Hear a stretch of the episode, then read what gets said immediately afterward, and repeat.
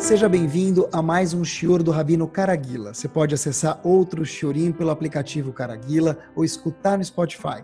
Assista ainda ao Shiorim em vídeo pelo site caraguila.com.br. A gente espera que você saia desse Shior mais elevado e mais consciente do que entrou. Muito boa noite, Bruhim Abaim. Semana espetacular, com um assunto não menos espetacular, Bezrat Hashem. Eu queria conversar com vocês hoje, se Deus quiser, sobre um assunto que eu chamo ele de a espinha dorsal de qualquer povo. Na verdade, qualquer pessoa vai pensar provavelmente da mesma forma que a gente está pensando. Mas, não só de qualquer povo, como do povo Yehudi, que é um assunto, na verdade, é a espinha de verdade dorsal do nosso povo. Por quê? Porque olha que interessante. O nosso povo, o povo Yehudi, ele começou aonde? O mundo começou em Bereshit. Mas o Bereshit do povo Yehudi, qual que é? A Parashat Bereshit, o começo do mundo do povo Yehudi, qual que é? Se a gente for pensar, talvez dessa forma, é a história de Avraham Avinu. Avraham Avinu não foi o primeiro monoteísta do mundo, é sempre bom lembrar isso. Certeza que Adam Arishon era monoteísta e daí por diante. Avram Avinu foi aquele que reinstituiu o monoteísmo no mundo. Porém, Avram Avinu foi o Bereshit, o começo, o DNA, aquela primeira semente do povo Yehudi. E a pergunta que a gente deve fazer é a seguinte, e fazer de verdade, não aquela história que a gente já escutou ontem. Hayom. A Torá tem que ser vista cada dia de uma forma nova. E olhem como a gente vai ver ela de uma forma nova, Bezerat Hashem. Por que, que Hashem escolheu Avram Avinu? Que foi aquela semente de todo o mundo judaico que existe hoje, que a gente vê nos quatro canto, cantos do globo terrestre. Por que Hashem pegou ele? Por que Hashem escolheu ele? A gente pode pensar aqui agora, eu gostaria de fazer esse exercício enquanto a gente escuta o shiur, óbvio que em poucos momentos, de uma forma muito sucinta, mas eu fiquei pensando, quando a gente fala a palavra esponja de aço, o que, que vem na nossa cabeça? Bombril. Bingo. Quando a pessoa pensa em relaxar, tranquilo, férias, provavelmente ele pensa uma piscina, uma imagem do mar, uma limonada, aquela cadeira espreguiçadeira. É isso aí. São imagens que vêm à nossa cabeça. Leavdil, quando a gente pensa em Avraham Avino, qual que é a imagem que vem à nossa cabeça? Qual que é a imagem que vem? Esponja de aço bombril. Férias, piscina. E Avraham Avino Leavdil, qual que é a imagem que vem à nossa cabeça? Por que, que Hashem escolheu ele? Então, vamos ver o que a gente sabe da nossa Torá. Avraham Avino foi um dos pilares de Hesed, bondade. Correto. Avram Avinu foi aquele que reinstituiu o monoteísmo, correto? Avram Avinu foi o símbolo da coragem naqueles dez testes que ele teve, um mais difícil do que o outro. E Avram Avinu foi o símbolo de valores. Valores. Sabia escolher o que era correto e deletar, jogar no lixo eletrônico o que não era correto. Olhem só que impactante. Hesed monoteísmo, coragem contra todo mundo que fazia idolatria, valores, testes. É impactante olhar para a Torá, sempre de uma forma nova e verdadeira. Fiquei pensando, tudo isso que a gente falou de Avram Avinu não é 100% verdade, é 101% verdade. É 1000% verdade. O único problema é que o jackpot de Avram Avinu, a razão que nós dizemos sempre, em qualquer tefilá, Elohe Avraham, não foi por Hesed, não foi por monoteísmo, não foi por coragem, não foi por dez testes, não foi por valores. Óbvio que tudo isso compõe Avram Avinu, e é tudo muito importante. Mas qual foi o jackpot pelo qual Hashem escolheu Avram Avinu? Olhem só que forte! A mesma Torá, e talvez a gente nunca tenha pensado nisso, porque a Torá é brilhante e sempre dá para aprender alguma coisa nova juntos. É o seguinte, ó, Não sei. E como que a gente pode saber o porquê Hashem escolheu Avram Avino? Em que ponto específico Hashem escolheu Avram Avino? Olha, a resposta é óbvia. Perguntando para Hashem. E como ele vai responder para a gente? Simples. Ele vai responder para a gente como ele sempre responde na Torá Kedoshá. Hashem conta para a gente na Torá Kedoshá que Avram Avino não tem filhos. Com Sarah. De repente, Hashem falou para ele, olha, eu vou te dar filhos, um futuro, e esse futuro vai qualquer lugar, qualquer lugar que tiver máquina de Coca-Cola, ou mesmo que não tiver máquina de Coca-Cola, vão ter Yehudi no século 21. Qualquer lugar, Avram Avino, vão ter Yehudi. E Hashem conta para Avram Avino, olha, sabe o que? Eu vou te contar o porquê eu te escolhi. Se foi por Hesed, por monoteísmo, por testes, por valores, por que eu te escolhi? Hashem conta para Avram Avino o seguinte, em Parashat Vayera, o seguinte, que Edativ, Hashem dizendo para Avram Avino, eu, maiúsculo, Hashem, sei que o quê? Lemana Sheretzavet Banav, que você, Avram Avino, vai ordenar os seus filhos, Vet Beto, toda a tua casa, quem mora com você, que não são só os filhos, tem esposa, tem outras pessoas que moram em volta, Aharav Veshameru Ederech Hashem, que vocês vão cuidar da vontade de Hashem. Ou seja, porque Hashem escolheu Avram Avinu que é dativo, porque isso é a razão, diz Hashem. Não é pelo Hesed, não é pelo monoteísmo, tudo isso óbvio que é importante. Isso compõe o Avram Avinu, mas o jackpot, aquele aquela batida do martelinho final, por que Hashem escolheu Avram Avinu, e só a Torá pode contar isso pra gente, porque qualquer outra pessoa que falasse isso pra gente seria um chute no escuro. Que Yedativ, porque eu sei que você vai passar isso para as próximas gerações. Ou seja, Fato que você, Avram Avinu, vai instruir as próximas gerações, isso para mim, Hashem dizendo mais uma vez, é o porquê de você ser Elohe Avraham. Para sempre vão olhar para mim, Hashem dizendo mais uma vez, como o Deus de Avram Avinu. Eu estou associado a você, por quê? Porque eu sei que você vai se preocupar com a sua continuação. Deve ser, pessoal, eu fiquei pensando um pouquinho, uma pergunta. Mas espera aí. Eu fiquei assustado quando vi isso na Torá, porque se Avram Avinu representa a resto do monoteísmo e tudo que a gente mencionou, e foi uma surpresa que ele não escolheu Avram Avinu por isso, mas sim pela continuidade, porque de fato Hashem não escolheu Avram Avinu pela, pelo Hesed, pelo monoteísmo and so on. A resposta eu acho que é o seguinte, porque Avram Avinu é uma pessoa limitada. Avram Avinu viveu um pouquinho mais do que 120 anos. Mas na história do mundo, que tem quase 6 mil anos, a história final do mundo tem no máximo data de validade 6 mil anos, Avram Avinu não viveu nem 10% disso em tempo. Avram Avinu é algo limitado. É sociedade, aqui companhia limitada. Avram Avinu queria transformar, Hashem queria transformar Avram Avinu em algo eterno. Como que dá para Avram Avinu transcender o tempo? Por mais nobre que Avram Avinu seja, por mais master que ele seja, ele sim foi óbvio, não precisa do nosso approval. Mas Avram Avinu era uma fração da história do mundo. Avram Avinu se transformou na história do mundo uma vez que ele ordenou isso a seus filhos. Por quê? Porque um filho ordena o outro, o outro, o outro. Isso não transforma mais em 150, 170 anos isso se transforma em 6 mil anos de história.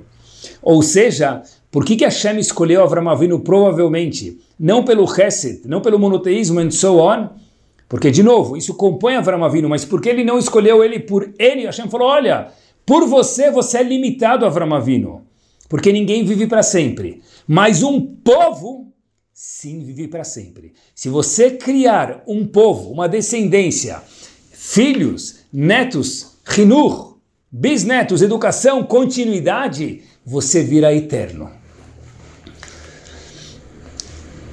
E aqui, quando se fala hoje de Rinur, no nosso estilo de educação, e vamos ver porque eu não estou falando educação dos filhos somente, é educação no total, eu queria fazer um disclaimer, um aviso inicial.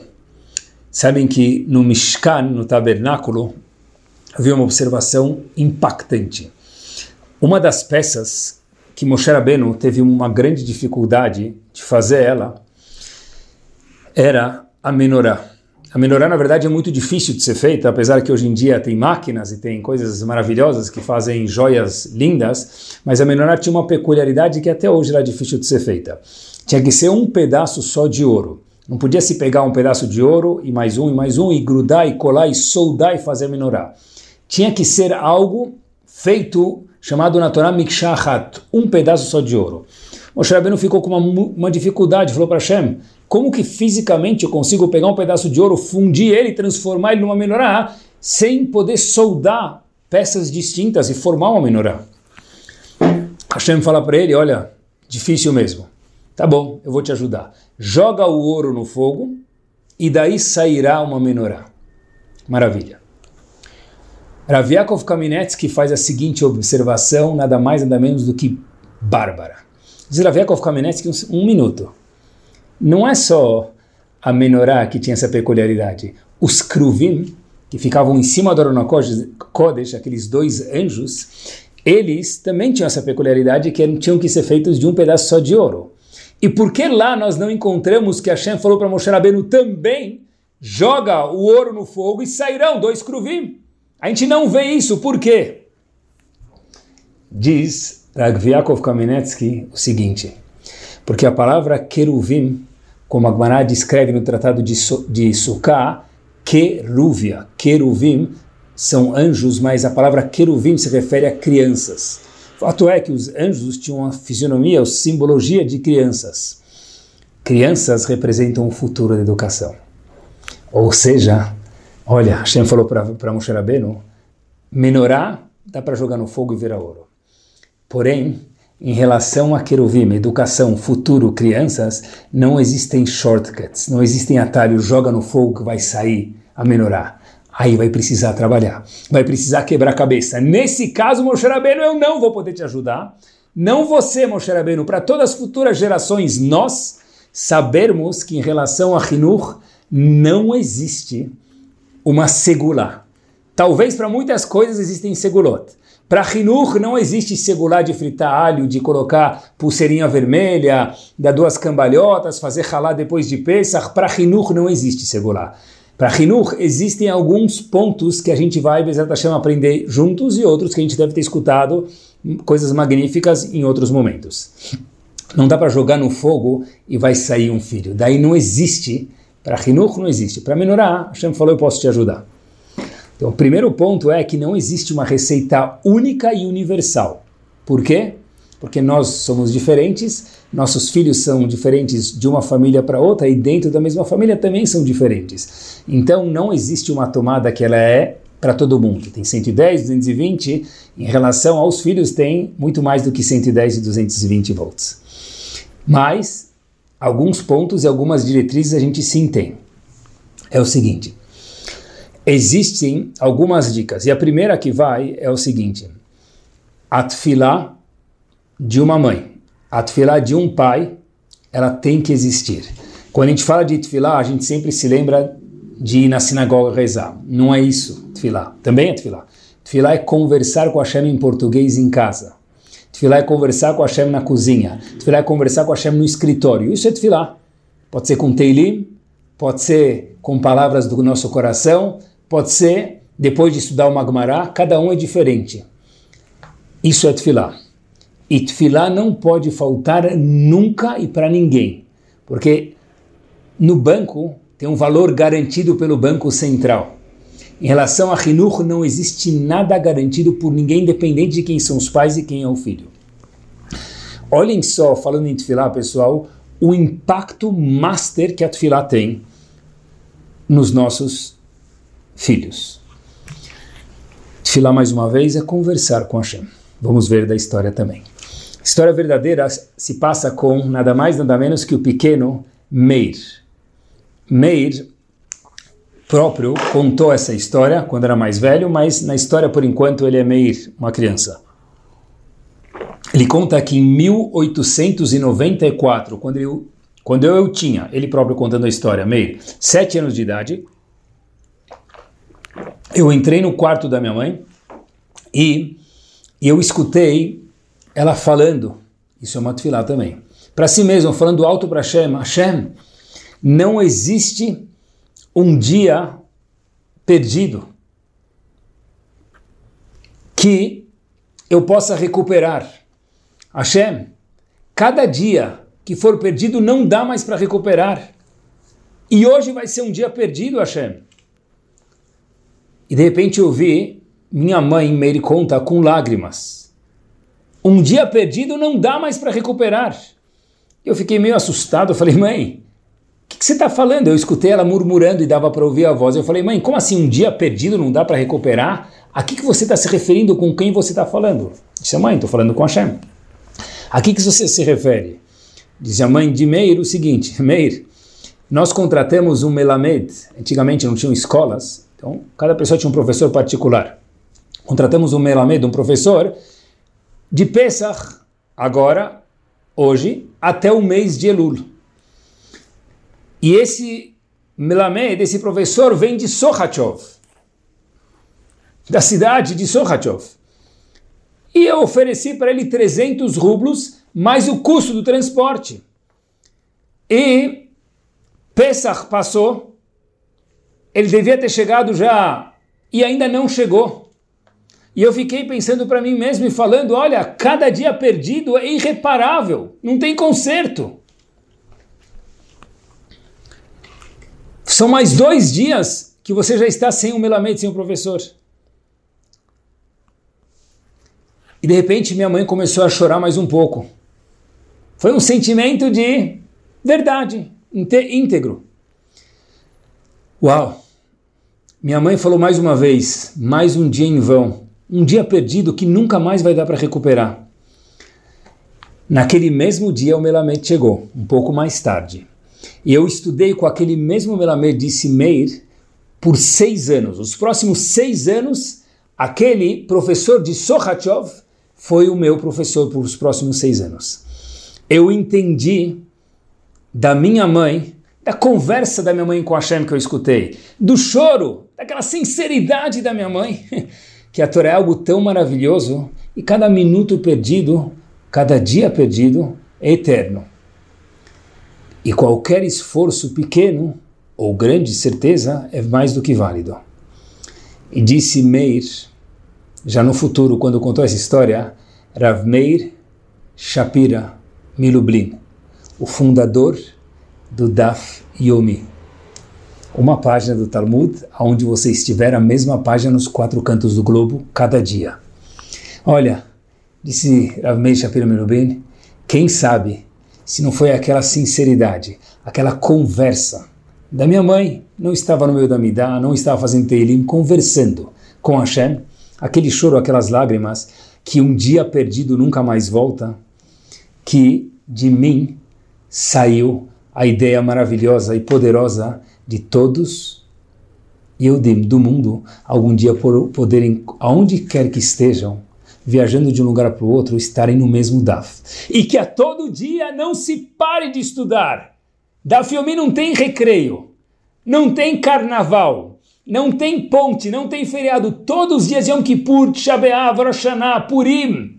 O dia que for, festa de aniversário, todos os dias tem. Sravmeir Mishapira Milublin, olha, eu quero que, se cada dia é precioso, eu quero passar esse sentimento para todos os Eudim do mundo. Disse ele, quem sabe se não foi essa sinceridade, essa tefilá da minha mãe que me fez fundar o que hoje é chamado de Dafyomi. Isso é tefilá. E tefilá em correspondência a Hinur nunca pode faltar. Mais uma vez, tefilá é conversar com Hashem em português, em francês, em espanhol, em inglês. Qualquer língua, qualquer idioma, aonde estiver. A gente normalmente tem essa ideia errônea que tefilá é só no Betacneset na hora da Midah no Shomer Tefilá. Também, e é importante, mas não somente. Rav Meir Shapira Milubim disse: qualquer imã que quer ter um filho com midot, um filho Talmid Chacham, lágrimas, sinceridade e tefilá é o caminho. Tefilá é sempre necessário. Eu queria andar um passo adiante e que mais? Junto com o tefilá, a gente pode aprender em relação a Hinur juntos aqui agora. Hinur, fiquei pensando, é algo completamente diferente de todo o resto que a gente talvez possa viver. Em que sentido? Me explico. Yom Kippur, tem gente que usa, os ashkenazis usam aquele kittel, aquela roupa branca, outras pessoas têm um terno especial, e tem pessoas que fazem Tanit de Bur Yom Kippur, não conversam Yom Kippur inteiro sobre nada que não é Torá e Tfilah. Magnífico, mas Yom Kippur é um dia. Hashem está de olho na gente, vou me comportar melhor. E claro que é impactante e maravilhoso. Chodesh Elul é um mês de 12 meses. Pesach, se cuidar de não comer nada de Hametz na dúvida, tira da minha frente sete ou oito dias fora de Israel. Hinur, educação, que foi pelo qual Avram Avinu foi escolhido, 24 horas por dia, sete dias por semana, 12 meses por ano. Ou seja, always, tu juro, não tem recreio. Rinur é algo peculiar que não tem recreio, não tem momento de descanso. Mesmo quando está dormindo, também é algo relacionado a Rinur. Por quê? Porque nossos filhos estão sempre em volta da gente, eles estão sempre olhando para a gente. Yom Kippur é um dia, pensa são sete, oito dias. Rinur, always, tu juro, sempre. Nós estamos sempre sendo filmados. Cada pai e mãe é um ator. Não ator de dublar, de enganar, não é isso que eu quis dizer. Cada pai e mãe é um ator onde o público que está olhando, os espectadores são os nossos filhos, aqueles que moram na nossa casa. É verdade. Quando a gente está na sinagoga, está no trabalho, a gente pode ser outra pessoa. Quando a gente está na rua, a gente pode ser outra pessoa. Na sinagoga, a pessoa pode andar tudo arrumadinho, se comportar de uma forma fina, que é muito importante no trabalho ser muito educado, especialmente se ele tem um patrão, então ele precisa do patrão, ele vai ser educado e com razão. Quando a pessoa tem pessoas ao redor dele, ele tende a ser uma pessoa. A pessoa de verdade é aquela que chega em casa. Fechou a porta de casa, esse é o eu verdadeiro da pessoa. E é aí que começa o rinor. Porque nossos filhos não aprendem da gente em Yom Kippur quando a gente balança na reza. Um pouco quando a gente sete dias de Pesach? Talvez, é parte, mas não só isso. Quando a gente passa a fronteira da rua para nossa casa, a gente fala, cheguei, agora eu posso ser quem sou eu, é nesse momento que os atores estão olhando para a gente na nossa casa.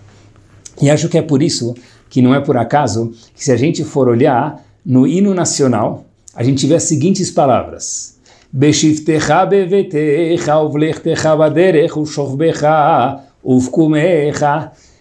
A gente fala. Eu vou ensinar para os meus filhos a mitzvah de Hinur, de ensinar para os nossos filhos, que foi pela qual, mais uma vez, Hashem escolheu Avram Avinu. Quando eu vou ter que fazer ela? Diz o Beshiftecha Habib, quando você estiver sentado em casa, o Blechtecha badera, quando você estiver no caminho, o uvkumecha, quando você dormir e acordar. Casa, dormir e acordar, tudo acontece no mesmo lugar. No caminho, quando você estiver na rua. Grande parte do Hinuch é Beshivtecha Bevetecha, aí que começa o passuco. Quando eu vou ensinar meu filho Beshivtecha Bevetecha? Shochbecha Ufkumecha, ao deitar à noite em casa e ao acordar. Que horas eu vou dormir? Que horas eu acordo? Como eu me comporto em casa? Hinuch é exemplo. Não Por exemplo, já que a gente está falando de exemplos, na verdade, se a gente for olhar o semáforo demorou para abrir. E quando abriu, tinha alguém, obviamente, no celular na minha frente, que demorou para andar e eu fiquei para trás, tendo que esperar mais uma vez o semáforo abrir. Qual que é a minha reação? Meu filho está no carro. Isso é rinur. Na verdade, o rinur é o elevador demorou para chegar. E quanto mais vezes a gente aperta o botão, ele não chega mais rápido. A gente sabe disso, mas é instintivo. Quantas vezes a gente aperta o botão e fala uf, uf, uf. Isso é rinur.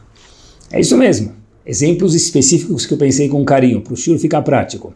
Hoje não tem janta, demorou a janta para sair ou não tinha janta. Qual que é a minha reação? Tudo isso é rinur. Ou muita gente fala de emuná para os nossos filhos. Tem que ter emuná, tem que ter emuná, tem que ter emuná. Ok. Meus filhos viram que alguma coisa que eu queria muito fazer não deu certo. Qual foi a minha reação? Aí que vem sim a emuná. Não é tanto do shiur de emuná é como nós reagimos para isso. Porque nós somos a inspiração, mesmo que a gente não pense ser assim, nós somos a inspiração dos nossos filhos. Eles serão nossa sombra. O filho que menos quer ser igual ao pai, quando a gente vê ele crescer, ou a filha igual à mãe, quando a gente vê ele ou ela crescer, a gente vê, uau, parece um xerox da mãe dela, do pai dela, dele. Por quê? Porque na verdade eles acabam por osmose absorvendo da gente. Quando teve alguma coisa que a gente fez e deu certo, o que, a gente falou? Yes? Ou junto com yes, Rodul Hashem Kitov Kilam Hazol. Hashem, como você é gentil. É aí que as crianças aprendem a emunar. Muito menos do que no shiur, no que do var Torah, no que precisa ter emunar, no que ficar repetindo mil vezes em casa. Quando alguém liga para a gente e pedir tzedakah, e às vezes os pais saem para os filhos não ouvirem. Eu acho que está errado, acho que os filhos têm que ouvir os pais dando tzedakah. Mas eles ligam para a gente, a gente fala, oh, agora não posso. E depois de dois minutos liga um amigo e fala, como vai? A gente conversa meia hora. Talvez, se a gente está ocupado de verdade, fala, olha, posso te ligar daqui 5, 10 minutos e retornar para o filho ver. Isso é Hinur de Tzedakah, muito mais do que 200 shiurim, que também são importantes. Brachot, falar para os filhos, olha, tem que fazer brachá alto. Não adianta. Tem que falar para nós mesmos, eu preciso fazer a brachá alto, sem gritar, obviamente, e de uma forma gostosa e sorridente. No momento certo, eles vão acabar engolindo e vão acabar sendo igual a gente. É isso mesmo. Outro dia, um menino falou para mim, num, num certo assunto peculiar, eu falei, olha, por que, que você está nesse quarto do hotel e não naquele quarto? Ele falou, olha, Rabino, porque sempre que eu viajo com meu pai, a gente vai com a nossa família, e sempre tem um quarto melhor, meu pai, assim diz o filho, meu pai cede para os irmãos, mesmo que os irmãos não são mais velhos do que ele. Acabou! Esse pai não precisa ter um estilo de Vatranut. O pai ensinou para o filho que o que? Na vida, dê a preferência. Levater. Pronto. Rinur é lembrar que nós estamos no palco e por conseguinte não é chato, é o contrário, é uma oportunidade da gente poder crescer, porque tudo que a gente fizer vai virar um reflexo. E meus queridos, já que a gente está falando de exemplo, mais um último exemplo prático ainda, já que esse é o ponto de Hinuch, é ser um exemplo, olhem que impactante. Nossos pais ligam, pai ou mãe. Como que a gente atende eles? Isso vale muito mais do que 200 alahot que a gente ensina de Kibudavaem na mesa ou o que for. Óbvio que tudo isso é importante ensinar as alahot. Óbvio que eles vão aprender na escola. Mas não é, olha como você se comporta com o papai. Olha como eu, sem falar, me comporto com meu pai. Olha como eu me comporto com a minha mãe. Não precisa nem falar, ele vai ver, em algum momento a ficha vai cair. Chinuch é tefilá, Chinuch é ser bom exemplo. O nosso eu se reflete neles. Eu fiquei pensando nisso, eu acho que essa é a resposta para alguma pergunta que eu sempre tive. Em Perkei Avot, está escrito no Perek Rei, o seguinte, quem tem três midot, e o Perkei Avot menciona as três midot, é aluno de Avram Avinu. E quem tem outras três midot diferentes é aluno de Bilam Arashá. Eu fiquei pensando, por que está falando dos alunos de Bilam Arashá? Por que não fala de Avram Avinu e de, de, de, de Bilam? Fala, Avram Avinu era assim e Bilam era assado. Por que fala aluno de Avram e aluno de Bilam? Porque, meus queridos, para a gente saber quem era Avram Avinu de verdade, para a gente saber quem era Bilam de verdade, é olhar para as próximas gerações. Filhos ou, no caso, alunos. Porque o eu de verdade não é quem Avram Avinu estava na rua, Bilam que estava na rua, era em casa. E esse em casa é visto nos nossos filhos. O nosso ser se reflete neles. Eu queria ver com vocês mais um passo adiante, algo nada mais nada menos do que mega power. Olhem que interessante, olhem que master, meus queridos. A nossa Torá é tão brilhante. Eu, na verdade, fiquei de verdade emocionado quando vi isso. Se a gente for olhar na Torá Kudoshá, Avram Avinu, que a gente falou que foi o símbolo da, do primeiro, e Hashem falou, eu, eu vou escolher você, Avram Avinu. Por quê? porque você vai instruir as próximas gerações, eu tenho um problema com essa informação, que está natural, obviamente, que a gente mencionou já há momentos atrás. Avram Avinu, Avram Avinu tem um filho chamado Yitzhak, Yitzhak nasce, e lá em Parashat Vayera está escrito que a gente vê Avram indo levar Yitzhak para Kedah, e eu tenho bad news, notícias ruins para vocês. Eu fui procurar na Torá algum diálogo entre Avram Avinu Yitzhak. E eu encontrei dois versos que aparecem em Parashat Vayera. Vayomer Yitzhak el Avram. Leio para vocês no fim de Parashat Vayera. Yitzhak falou para Avram Avinu, Avram, meu pai, né? Ele não chamou o pai pelo nome porque é proibido, mas ele falou Aviv, pai. Aonde está o Korban que a gente está indo fazer? Eles estavam indo para Kedat Yitzhak, Yitzhak tinha 37 anos de idade, cadê o Korban? Está indo fazer a Kedat Yitzhak, cadê o Korban? Avram Avinu retruca para o seu filho, segundo o Pasuk, e diz para ele, olha, Hashem vai mostrar para a gente o Korban quando a gente chegar lá no lugar desejado. Halas, Kadish, that's it, Rebi Hananiah ben Omer, finalizou. São os únicos dois psukim que nós vemos um diálogo de Avram Avinu com, com Yitzhak. Uau! Como assim? Avram Avinu foi escolhido por quê? Porque na verdade Hashem falou para ele, Habib, uh, você vai instruir seus filhos, é por isso esse é o jackpot que eu te escolhi. Maravilha.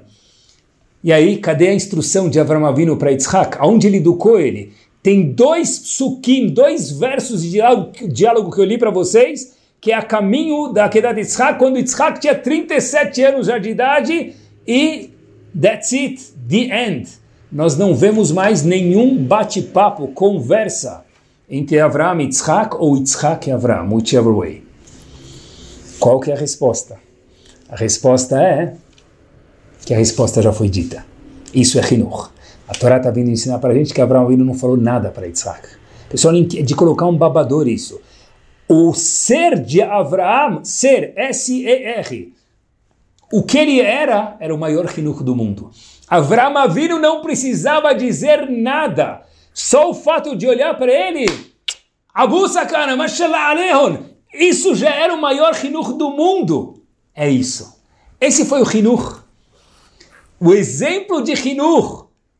A que Hashem escolheu ele, nenhum diálogo entre Avram e Yitzhak. Por quê? Não que não haja diálogo, o diálogo de eles terem conversado e, e, um pai não precisa dialogar com o filho. Óbvio que os tempos mudaram. Mas o maior rinur do mundo, e eu acho que é por isso que a Torá só conta para a gente dois psukim, falou, olha, teve uma instrução que precisou dar em Halas, that's it. É o Avram Avinu ser exemplo para o seu filho. Magnífico. Um passo adiante. Olha, Rinur não é fácil. Precisa fazer tefilá? Precisa. Lembrar que a gente está sendo 24 horas por dia sendo vistos, e na verdade isso não é algo pesado, é uma responsabilidade, mas é gostoso, que faz com que a gente possa melhorar e saber que tudo que a gente faz tem um impacto na próxima geração. E lembrar que Hinuch é ser exemplo. Olhem, não é fácil, mas é a realidade. E que nós somos exemplos, a gente está sempre sendo vistoriado, Baruch Hashem, pelos nossos filhos, e que sempre seja com alegria. Eu fiquei pensando um pouquinho nas nossas geladeiras. Eu sei que ninguém lê, mas quando a gente compra a geladeira, ainda vem um folhetinho pequeno chamado manual. Tem o manual da geladeira. Quando a gente compra o fogão, vem o manual. O carro vem com o manual, o computador a gente não lê nenhum deles, eu sei, mas vem com o manual, tá certo? Espremedor de laranja vem com o manual. Fiquei pensando, quando a criança nasce, Cadê o manual desse menino, dessa menina? Não tem página 2. Se tiver um problema de educação, item 2, 3, troca o fusível. Não tem. Coloca na tomada, chama o técnico. Cadê? Por que, que tudo tem um manual e Rinur não tem um manual? Deve ser, meus queridos, que a gente também recebe o manual quando nós temos o nosso filho. Não, não é a Torá. Tá certo que a Torá é o manual, mas não é isso que eu quis dizer. O manual que a gente tem é aquela intuição, aquele feeling. O fato de nós termos um filho ou uma filha, ou gêmeos, tanto faz, isso faz com que a Kadosh Baruch Hu dá para cada um de nós, pai ou mãe, uma certa intuição. Essa intuição é um presente de Akadosh Baruch Hu.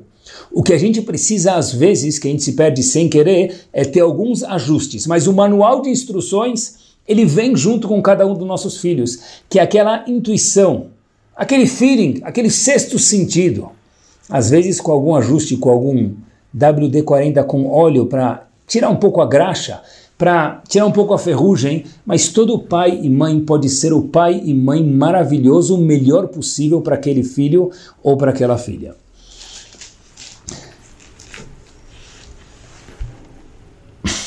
Com carinho, que é o próximo ingrediente, para o nosso rinur refletir nos nossos filhos, também vai. Tfilá, exemplo e agora carinho. A história se passa com um aluno muito, muito, muito difícil. História verdadeira. E aí, menino difícil, em todas as escolas tem, e aí os pais são chamados da escola, a escola olha para o filho, conversa com o pai, com o filho, psicólogo, etc. E fala: olha, a gente precisa da ajuda de vocês. O seu filho precisa de um profissional. Ok, se precisa, por que não? Os profissionais têm muita sabedoria. E chega no profissional, depois de algumas consultas, vem que o filho precisa de algum remédio para poder acalmar ele e fazer ele entrar no esquema da classe escola, obviamente que para isso precisa de um profissional. Voltamos. O menino fala: Olha, eu até posso tomar, mas eu tenho vergonha. Tem que tomar todo dia de manhã, diz o médico. Num certo horário é o horário de aula. Eu tenho vergonha de tomar esse remédio. Então, pensam juntos, pais, escola, psicólogo, psiquiatra. A gente tem uma ideia.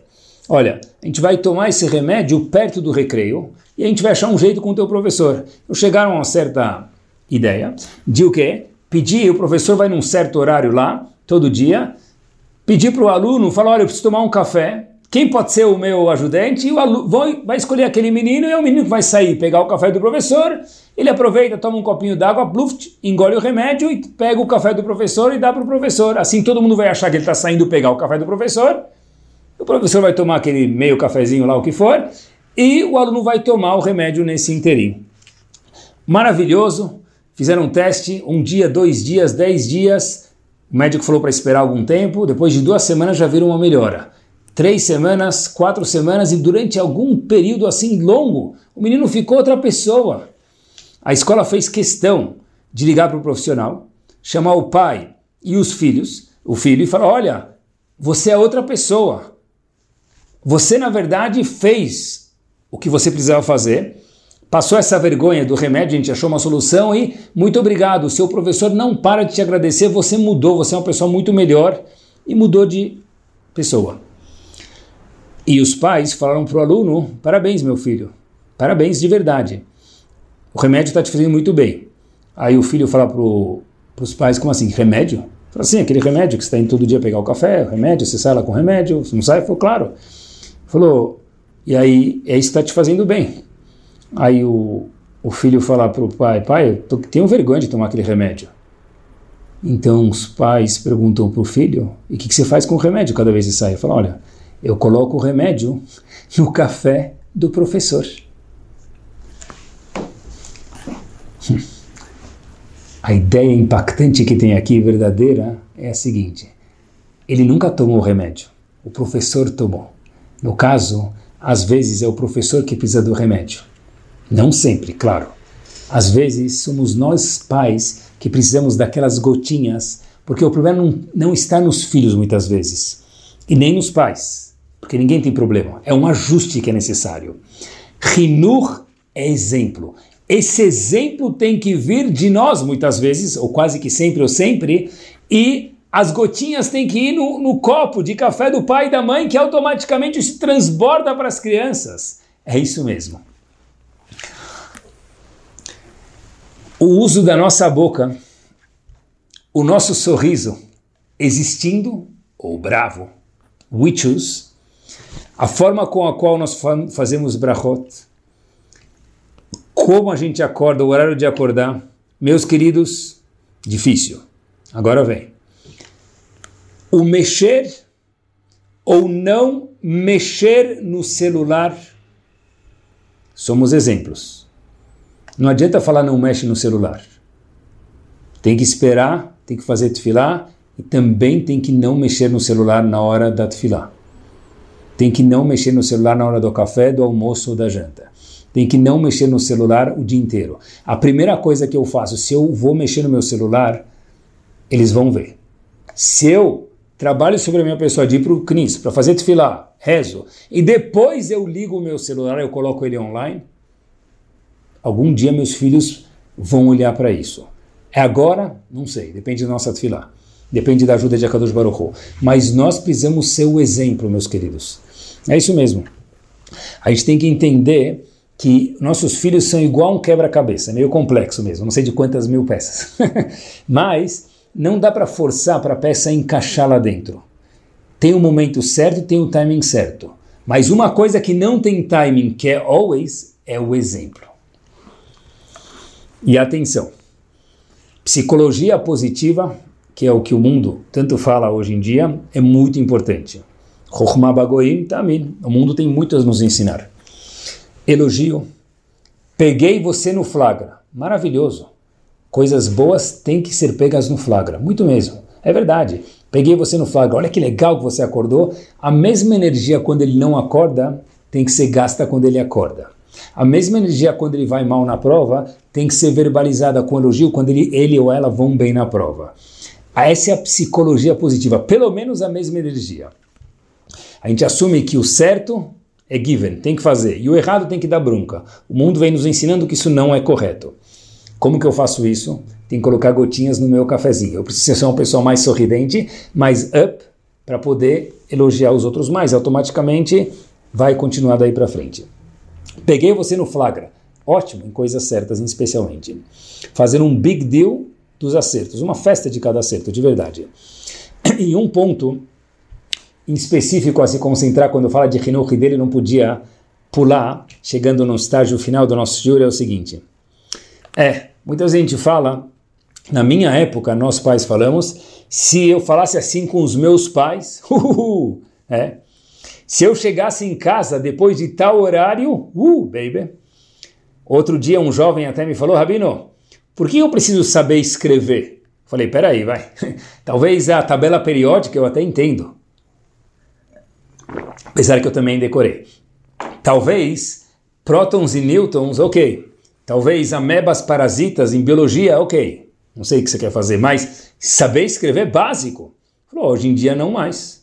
Falei, como assim? Ele logo me falou uma informação muito importante e verdadeira. Olha, não que eu não saiba escrever, não que eu ache que não é importante escrever, mas ele falou uma informação muito verdadeira. Hoje em dia ninguém mais escreve à mão, é no computador, é no celular, e nem escrever não precisa, a gente pode até editar. E quando a gente escreve qualquer coisa, o computador, o celular, ou o que for, ele corrige sozinho. É, pergunta boa, boa observação. A gente ainda precisa aprender, mas eu não sei por quanto tempo, porque em algum momento vão começar a escrever pela gente. É só editar e o corretor corrige. Os tempos mudaram.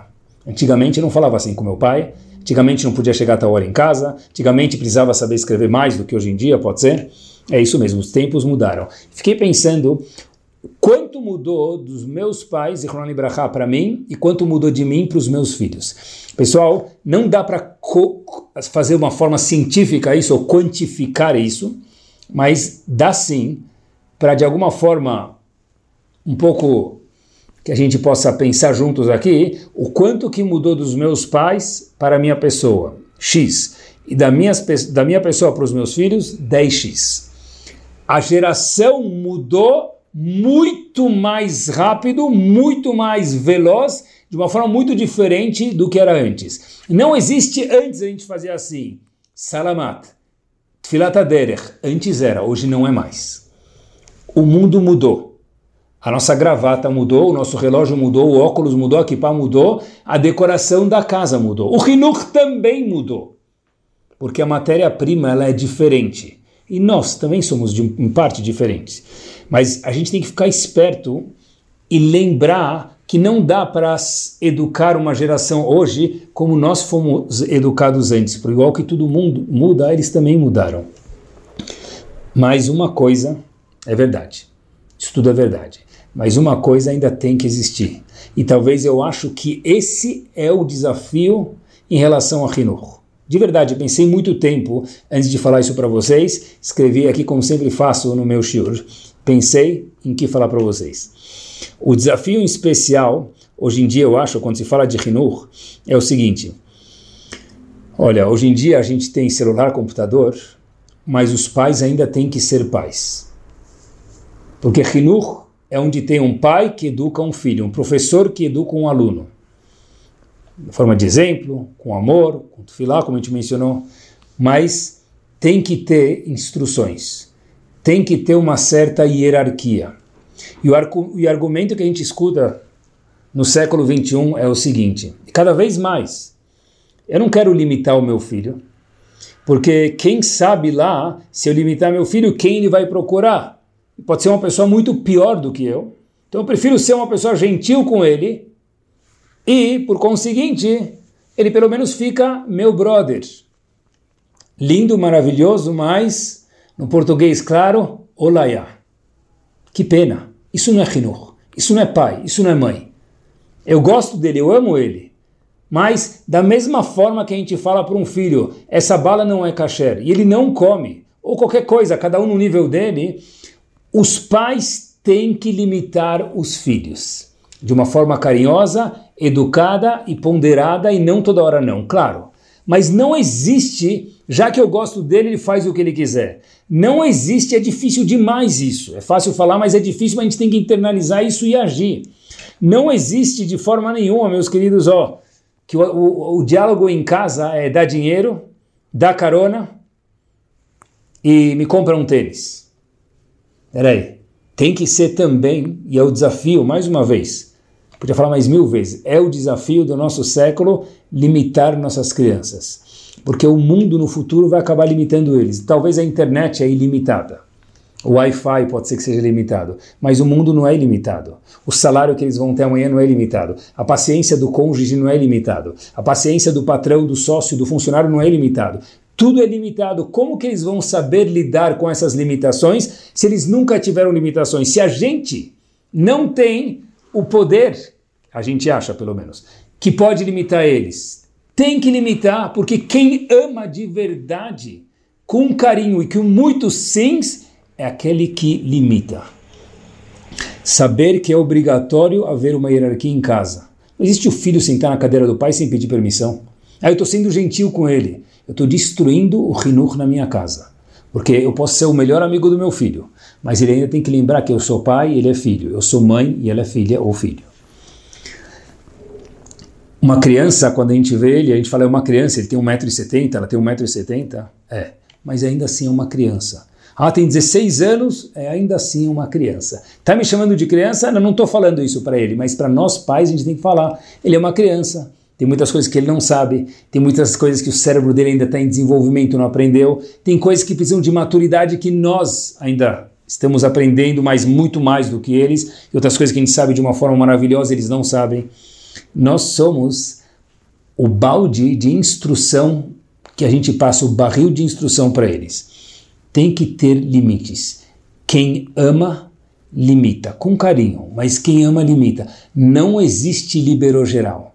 Ah, meu filho pode chegar a hora que, em casa que ele quiser. Talvez antigamente era às 10, pode ser que agora é às 11, é meia-noite, cada casa é diferente, mas algum limite tem que ter. Algum limite de compras tem que ter. Algum limite de horários tem que ter. Algum limite de educação tem que ter. Não existe uma casa liberou geral. Isso não é amar os filhos. Porque se a gente se comportar de verdade como pais, a Dishma de Akadosh Baruch vem.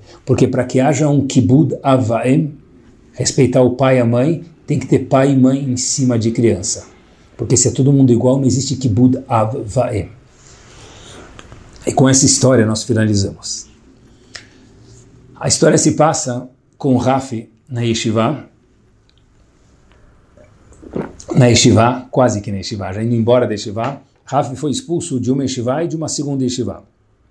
E falaram agora, a história dizia que ele melhorou, foi aceito numa terceira escola. Quando ele chega na nova escola, ele é bonzinho e fala, uau, milagres acontecem, mas obviamente que a alegria de pobre, como dizem no mundo aí, dura pouco, o milagre é por tempo limitado, e duas, três semanas depois que a Ave entra na escola, na terceira escola, ele já mostra as caras no português bem claro. O professor dele, o Rav, da classe dele, da quitá dele, descobriu que Avi tem 14 irmãos. Talvez uma atenção um pouco menor em casa. Assim é a história, assim é a história verdadeira, assim que aconteceu, assim que a gente vai contar ela, obviamente. O professor fica na dúvida, se consulta com pessoas mais capazes do que ele nesse field e vai aprender como lidar com ave, etc e tal. E escreve para Rafi, melhor dizendo, não Ave, Rafi, escreve para ele, olha, aqui está meu telefone, quando você precisar me liga. E ele tenta seguindo orientações, como a gente falou da psicologia positiva, procurar elogios, e cada vez que ele via um elogio, ele escrevia para o aluno, deixava o bilhetinho na carteira dele, parabéns que hoje você fez assim, parabéns por essa melhora. Cada pequena melhora era feito um big fuzz disso daqui, uma coisa gigante. E o professor levou ele, o Rav levava ele de vez em quando para andar de bicicleta, comer uma pizza, jogar boliche, e esse menino passou do elementar, do fundamental para o elementar, saiu da escola. E óbvio que o Rav acabou perdendo o contato, que a vida segue, outros alunos vêm, e o Rav continuou trabalhando lá. Anos depois, na porta daquele Rav, ele escuta alguém tocar a campainha e bater a porta. Entra uma pessoa, direto, já dá um abraço nele e fala para ele, Mazalto, dá um beijo, o Rav, obrigado, fala, olha, Habibi, eu acho que você deve estar se confundindo, eu nem sei quem você é. Aí esse menino fala, minha filha ficou noiva, e dá um abraço de novo no Rav. Aí o Rav fala para ele, Shu, noiva, noiva do quê? Eu, eu quero compartilhar a tua alegria, mas eu nem sei quem você é, desculpa. Disse esse senhor, que era pai da menina, para o Rav, falou, olha, você não me conhece, mas eu te conheço muito bem eu sou aquele aluno Rafi que você me ajudou há muito tempo atrás. Talvez você mal está lembrado. Eu queria te contar uma coisa, e com isso nós terminamos. Eu estou hoje aqui com essa minha esposa, casando a minha filha, graças a você, Rav. Porque se não fosse o seu carinho, o seu exemplo, a sua tefilá e a sua atenção, eu nunca estaria aqui. Então, de fato, você mesmo sem me conhecer, acaba sendo, sem lembrar muito bem de mim, quer dizer, me conhecendo, mas lembrando talvez não tão bem de mim, acaba sendo o avô dessa menina. E merece de verdade o maior Mazar Tov do mundo. Bessiata Dishmaya, que a gente possa ter o Zehut de ensinar os nossos filhos da melhor forma possível e ver frutas magníficas do jeito que eles são e o esplendor, a luz que eles têm para dar para o mundo. Muito boa noite.